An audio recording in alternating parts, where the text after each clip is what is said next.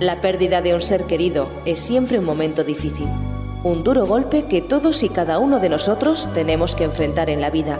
Sin embargo, sabemos que sobreponerse es posible, que después de la larga noche siempre sale el sol y que pronto también en nuestras vidas amanecerá de nuevo. Amanecerá de nuevo, un programa presentado por Alicia Catalán. Tu hogar está donde tú estás. Es el título que tenemos para nuestra reunión de hoy. Queridos amigos, ya estamos de nuevo juntos y por mi parte, este tiempo que pasamos me proporciona un verdadero placer. Nos sobra tiempo y el estar con amigos es de las mejores cosas que podemos hacer. Hoy quiero hablar contigo, amiga mía y amigo mío, de un tema que solemos pensar muchas veces y al que le damos muchas vueltas en nuestra cabeza. El asunto es nuestra casa actual en la que vivimos y hemos estado durante muchos años. ¿No habéis pensado muchas veces si el cambiar de casa rebajaría nuestro pesar y nuestra tristeza al echar menos, eh, de menos a nuestro ser querido? Tantos recuerdos, tantas cosas que hemos comprado juntos, eh, a veces eh, pues nos da la impresión de que nos hace tenerle más presente y que nuestro dolor sea más agudo. Este problema lo solemos tener especialmente al principio, cuando todo pesa tanto, cuando nuestra mente está tan confusa, inmersa en la locura de, esa triste realidad que nos ha tocado vivir. Como ya hemos comentado otras veces, cada uno vivimos la situación de diferente forma. Algunos viudos y viudas quedan sumidos en sí mismos sin ganas de hacer nada y sin ningún interés. El pensar acometer alguna actividad les llena de temor y azoramiento, pero en otros casos, y se da más en, las viudas que en los viudos, eh, la persona tiene un desasosiego que le lleva a querer alejarse de la casa y de los recuerdos, aunque amigos míos, mm, hay vecinos y familiares que no paran de repetirnos que dejemos pasar por lo menos un año para realizar cosas importantes como es la venta y posterior compra de una casa diferente. Se tienen tantas cosas que hacer y nuestra mente está tan confundida que somos un peligro para nosotros mismos. Tenemos personas que se ven tan perdidas que solo mm, en este momento eh, quieren tener además seguridad de que tienen un respaldo en el dinero. Pero esto también nos puede llevar a, a realizar cosas incoherentes. Sé de una viuda que vendió absolutamente todas las acciones que tenía en el banco sin asesorarse del valor que tenían en el mercado en ese momento, ni si era propicio para recuperarlas, con lo que perdió gran parte de su valor. Otro ejemplo es el de los viudos y viudas que tienen negocios familiares, sacados adelante por la pareja a base de mucho esfuerzo y trabajo y que al faltar uno de los dos los venden rápidamente, pues no se ven capaces ahora solos de seguir, porque además piensan que la vida ya se terminó para ellos sin darse cuenta de que el trabajo y las ocupaciones son de los mejores remedios para nuestra nueva situación. Mi experiencia, como la de casi todos los viudos y las viudas, que tenemos un gran desorden en nuestra mente, eh, eh, lo, agrandamos porque no es realmente así. Eh, las cuentas, los documentos, los cambios de nombre, todas estas cosas no es que tengamos tal desorden, es que nuestra mente no está en ese momento eh, en condiciones de tenerlo todo como en otras veces lo hemos tenido. Y o es quizás nuestra mente la que ve ese desorden Además se nos piden eh, aportación de un montón de documentos y realizar un montón de burocracia que esto nos hace verlo todo de una forma más torcida. Es por tanto un momento angustioso en el que nos entran unas ganas tremendas de pues desaparecer de, la situación, de, no tener que presentar tantos documentos. Eh, el, nos ponemos, por ejemplo, a organizar armarios.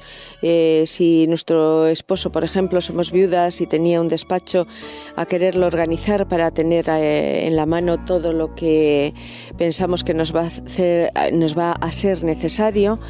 Eh, pero por favor, daros un tiempo, daros un tiempo para todo esto y no penséis que todo está en desorden y que todo está en desequilibrio. No, tomároslo sosegadamente. Además, dejaros aconsejar por una hija, una amiga, eh, que os diga cómo debéis de, tirar o no tirar o dejar guardadas ciertas cosas que son importantes y que en este momento no le damos la, importancia que tiene o le damos demasiado y guardamos cosas que ni nos llegan a interesar. Confiemos en este momento en estas personas, ellas saben lo que nos conviene mejor hacer. Nosotros lo mismo guardamos que, como os he dicho anteriormente, tiramos cosas de gran valor. Poniendo una nota de humor, eh, os voy a hablar de las plantas. Las plantas que casi todas y casi todos tenemos en casa. Nos gusta adornar nuestro hogar con cosas vivas y tenemos plantas que hemos cuidado y a las cuales amamos. Yo por lo menos me dan mucha alegría el verlas crecer, el verlas florecer y tanto en el jardín como las plantas de interior, en estos momentos eh, a veces por exceso de cariño o por tener menos preocupaciones y fijarnos más en ellas, las regamos tantas veces que terminamos por ahogarlas. No dejemos que nuestras preocupaciones hagan lo mismo con nosotros. En fin, a pesar de estos errores que cometemos a causa de nuestra situación actual y transitoria, aunque os parezca lo contrario ahora mismo, tenemos que tener la capacidad de mirarnos en el espejo, sonreírnos, y disculparnos y de esta forma seremos amables con nosotros mismos y nos encontraremos mejor. El decir dónde estaremos más a gusto viviendo es una de las cosas, como he comentado al principio, que más nos inquieta y desazona. Si la viuda o el viudo es mayor y la casa es grande, a veces tanto que parece que cuando hablamos por teléfono escuchamos un eco en el fondo y se siente demasiado solo o sola con tantos recuerdos. Si esta situación le pesa demasiado, es bueno que la comente con sus hijos o amigos para encontrar una solución sin dejar de tener tu hogar. Podemos tratar de encontrar una casa más pequeña y un poco más cerca de hijos y nietos para poder disfrutar de su compañía. Pero cuidado, querida amiga y querido amigo, si te decides a cambiar de casa, de barrio, de pueblo, de ciudad, Prueba antes a ver qué tal te encuentras en el nuevo lugar que has escogido. Si tu elección está en la misma ciudad, pasea por la zona escogida, observa a la gente que vive por allí. A veces es demasiado importante el entorno, es eh, a veces más importante que la propia casa. Con esas personas vas a convivir de cierto modo y observar que haya un ambiente de normalidad y cordialidad es muy importante. Un barrio conflictivo no nos conviene ni a nosotros, por supuesto, ni a nadie. Te puede parecer en principio un sitio agradable, con zonas verdes, y después darte cuenta que no puedes pasear por un parque por su peligrosidad. Sin embargo, tu hogar lo decorarás con tus cosas y a tu gusto y siempre será tu hogar y tu refugio. Por lo tanto, espera, no te precipites, deja pasar el tiempo y éste se encargará de cambiar la percepción que ahora sentimos de la soledad. Puedes incluso, si lo que pretendes hacer es cambiar de pueblo o ciudad, alquilarte un apartamento por uno o varios meses en la zona escogida y estudiar los pros y los contras de este lugar antes de vender y de comprar otra vivienda. El mejor consejo con respecto a este asunto que se nos da a los viudos y a las viudas es esperar un año antes de cambiar de casa, regalar cosas o tirar recuerdos. Date un año de tregua. Poco a poco irá saliendo de nuevo tu potencial y más serena harás lo que más te conviene. Entonces te sorprenderá cómo va cambiando tu forma de vivir. A lo mejor florecen gustos por cosas que alguna vez te habías planteado pero que no te decidiste a hacer, como pertenecer a algún club de excursionismo, alguna ONG o si te gustan los animales, aprender acerca de sus vidas y costumbres. Siempre encontrarás asociaciones con tus amigos, gustos o inquietudes. Lo importante es tener la agenda con ocupaciones y si son para hacer bien a otras personas, mejor, más llenarán tu vida. Pasado algún tiempo, valora los progresos que vas haciendo. Si subiste solo un escalón o no te desanimes. Lo más seguro que pasado algún mes más, cuando vuelvas a revisar tu progreso, la subida habrá sido más alentadora. También debes observarte. Te vas viendo más racional ¿Estás más sereno o serena? ¿Puedes volver a fiarte de ti mismo de nuevo? Bueno, ahora vamos a escuchar una hermosa melodía y volvemos enseguida.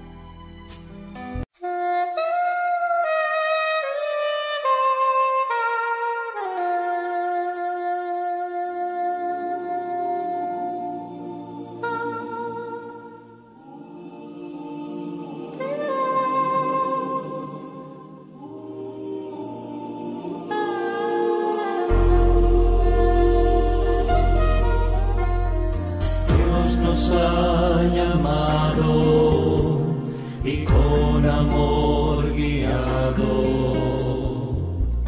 y nos ha ayudado a proseguir.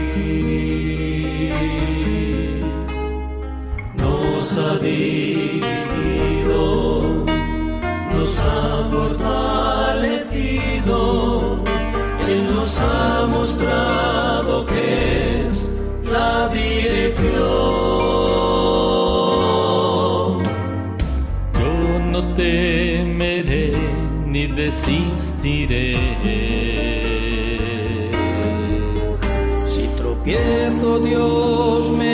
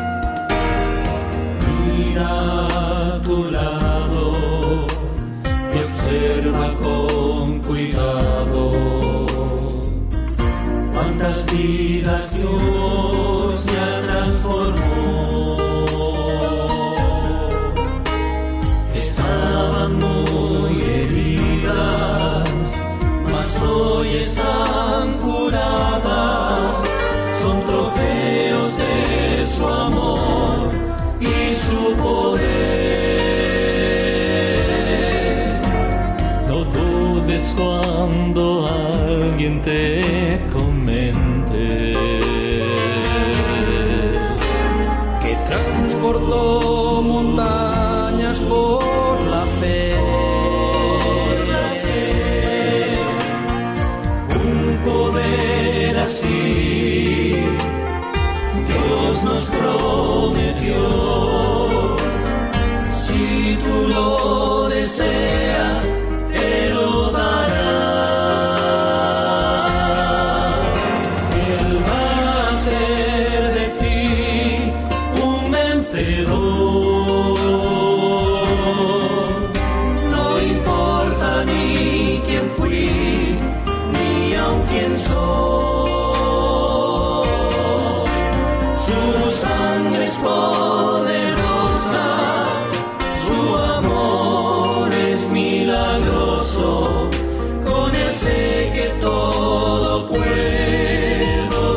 sing.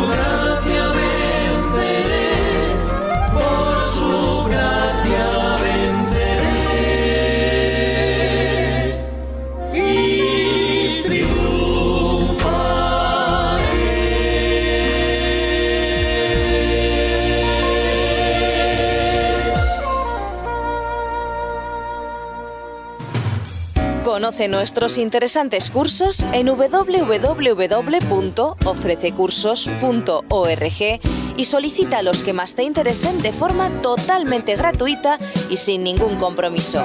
Recuerda www.ofrececursos.org.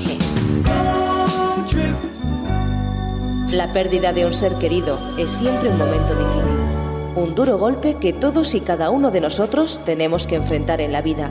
Sin embargo, sabemos que sobreponerse es posible, que después de la larga noche siempre sale el sol y que pronto también en nuestras vidas amanecerá de nuevo.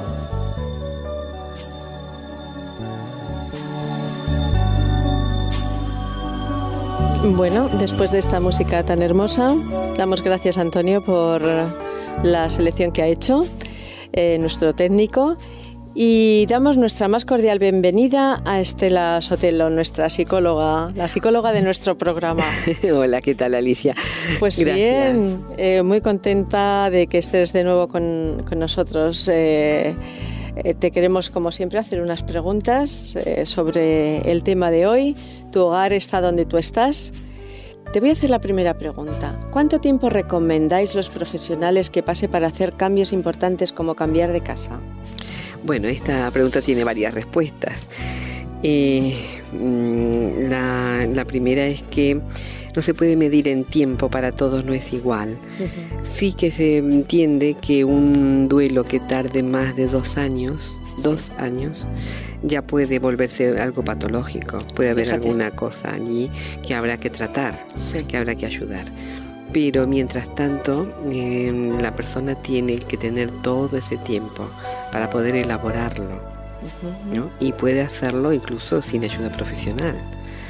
Después de los dos años ya habría que acudir y decir, bueno, me está pasando esto y no puedo mm, acabar de sufrir en este sentido o en este otro. Bien, y mm, luego para hacer cambios importantes, mira, cuando mm, eh, hay un divorcio, por ejemplo, eh, enseguida hay cambios importantes como cambios de residencia, porque claro, por lo general se venden las cosas y hay que cambiar todo. Entonces, em, eh, en general lo que se ve es que mm, no es momento para grandes cambios, ni en ninguna situación ni en la otra. No es momento porque Em, cuando hay un cambio importante, sobre todo a nivel afectivo, debería lo otro, lo material, ser constante. ¿eh? Frente a un cambio que haya una constancia. Bueno, me pasa esto, pero tengo esto. Y estoy como amparada, refugiada todavía.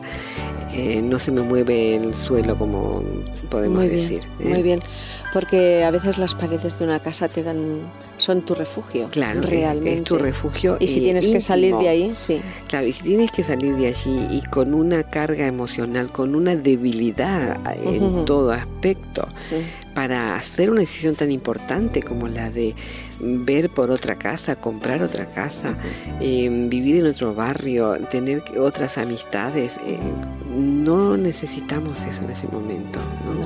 Hay gente que mm, de alguna manera, me estoy acordando en este momento de una amiga que ella tenía su segunda vivienda eh, cerca de la playa donde iban lo típico en el verano. Pero entonces cuando ocurrió lo que ocurrió, pues ella dejó el piso, mm, lo alquiló y se instaló ya más perenne, ya más definitivamente en la, en la casa de verano.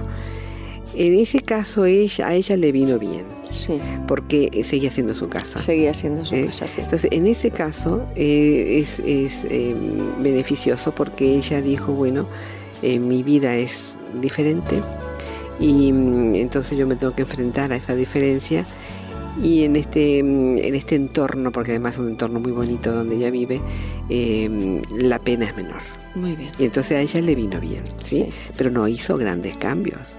la pregunta tuya es grandes cambios. Grandes cambios. Entonces, eh, todavía es más penoso el tener que despedir a un ser querido y cortar relaciones con la familia, bueno, la familia no, pero con los amigos, todo en tu entorno, porque claro, según la distancia, no va a ser fácil verlos. No, lo, que pasa es que en, el momento ese es como si rechazaras cualquier cosa que te da como una punzada, ¿no? O sea, eh, esto lo compré en tal momento, en tal viaje, en tal... Sí, porque todo trae su recuerdo, trae su... Bien, pero mm, eso mismo eh, no hay que verlo como, como a ver, como unas, em, unas balas del revólver maligno del, tiempo y de la, de, la, circunstancia. circunstancia. No. Em, hay que verlo como eh, que ese, ese, ese ese recuerdo asociado al objeto, hay que verlo como algo bonito que pasó y que por suerte eh, eh, ocurrió. ocurrió. ocurrió ¿eh? Entonces, según cómo lo miremos nosotros, lo podremos mm, sobrellevar mejor. Se puede, se puede, digerir mejor. Mientras tanto, es, es, terrible, claro, mm, ver cosas.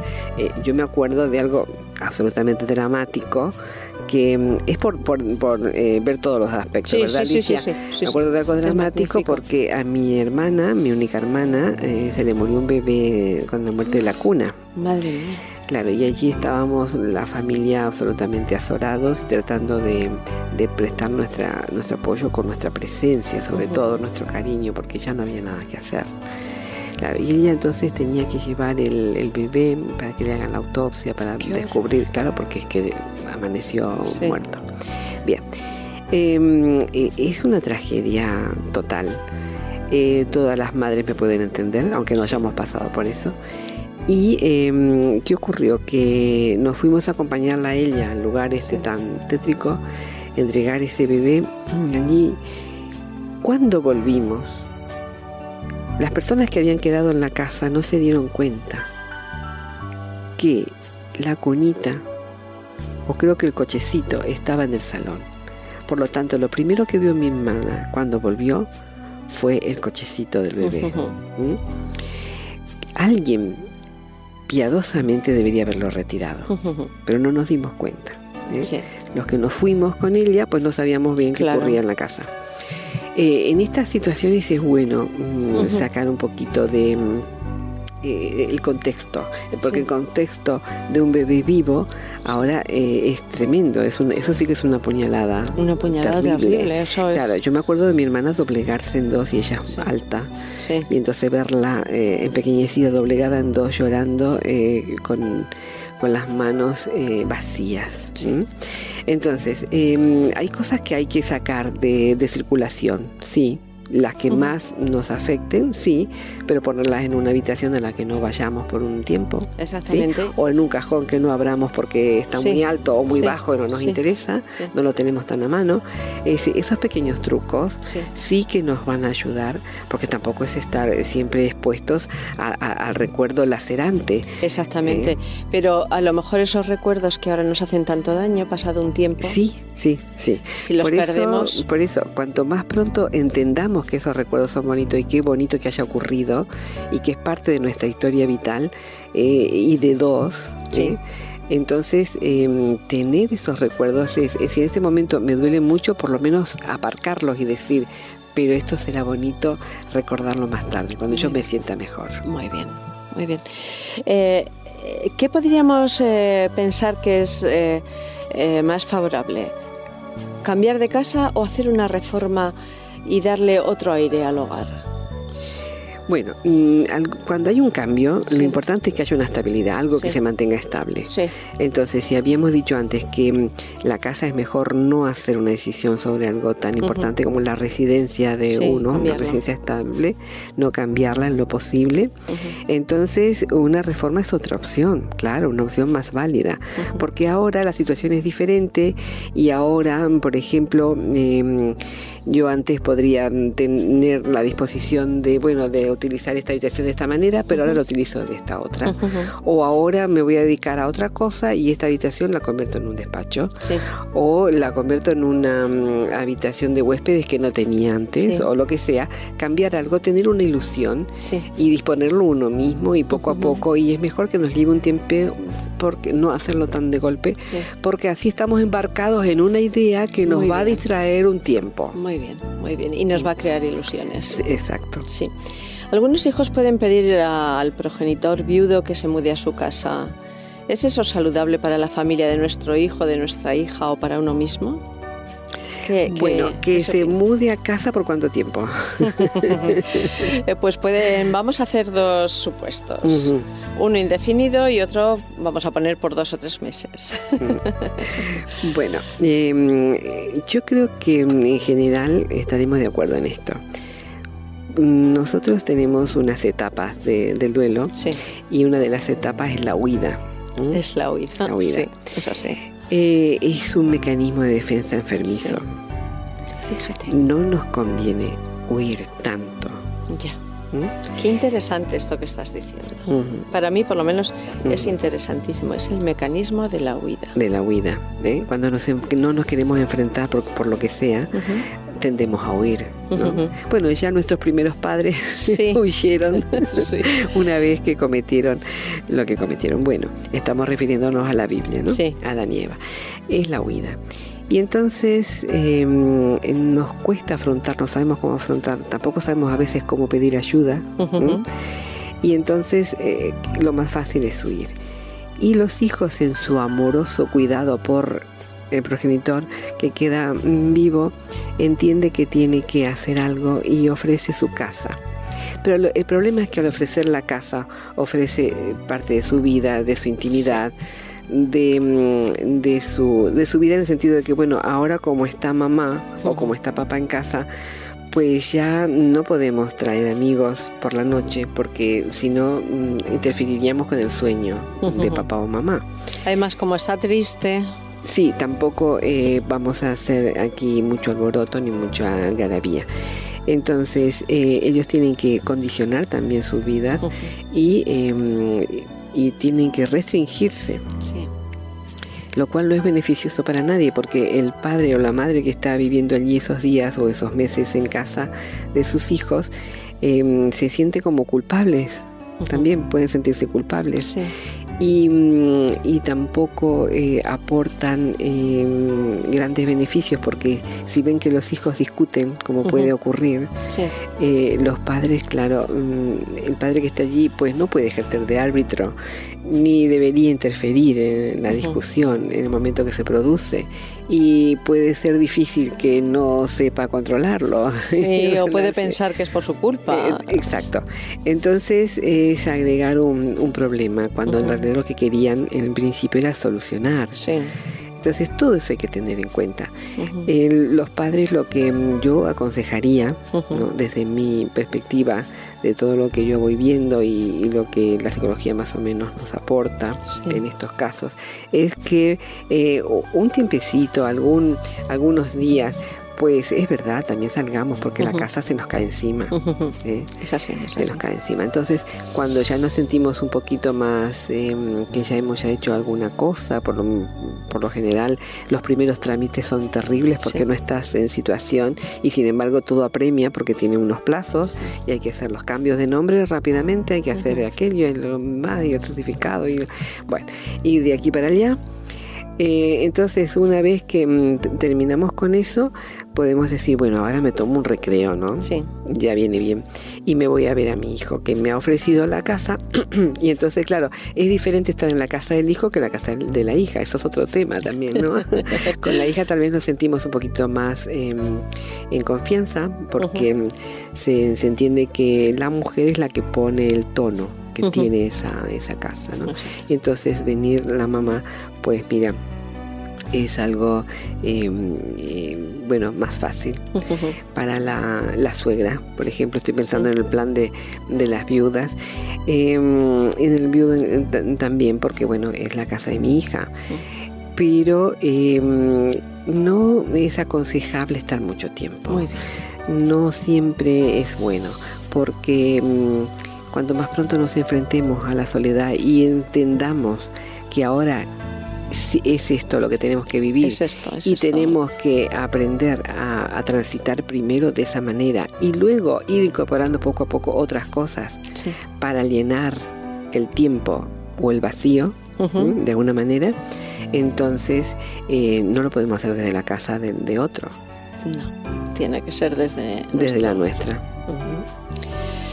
Pienso que con la ayuda de Dios y nuestro esfuerzo nuestro hogar estará donde tú y yo estemos.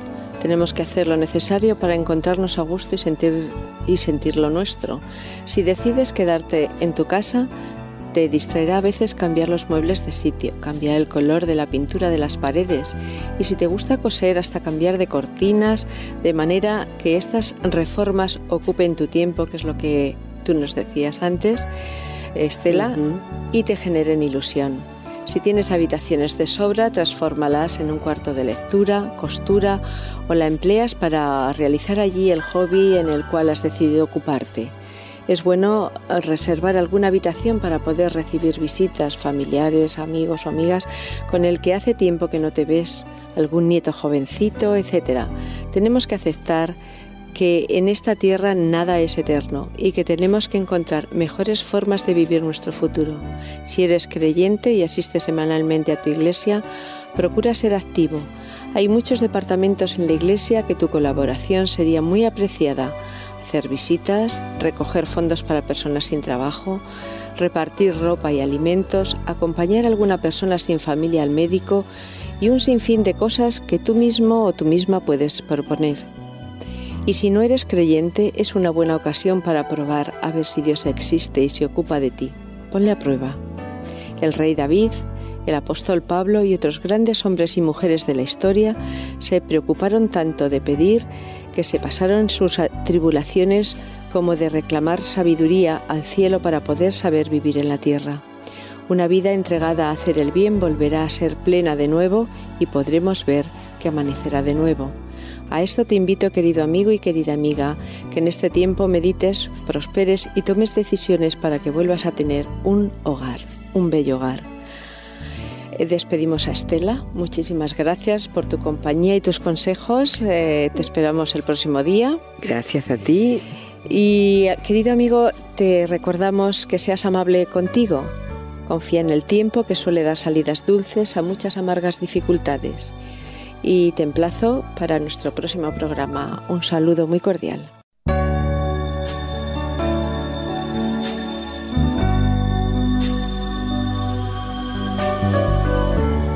La pérdida de un ser querido es siempre un momento difícil, un duro golpe que todos y cada uno de nosotros tenemos que enfrentar en la vida. Sin embargo, sabemos que sobreponerse es posible que después de la larga noche siempre sale el sol y que pronto también en nuestras vidas amanecerá de nuevo.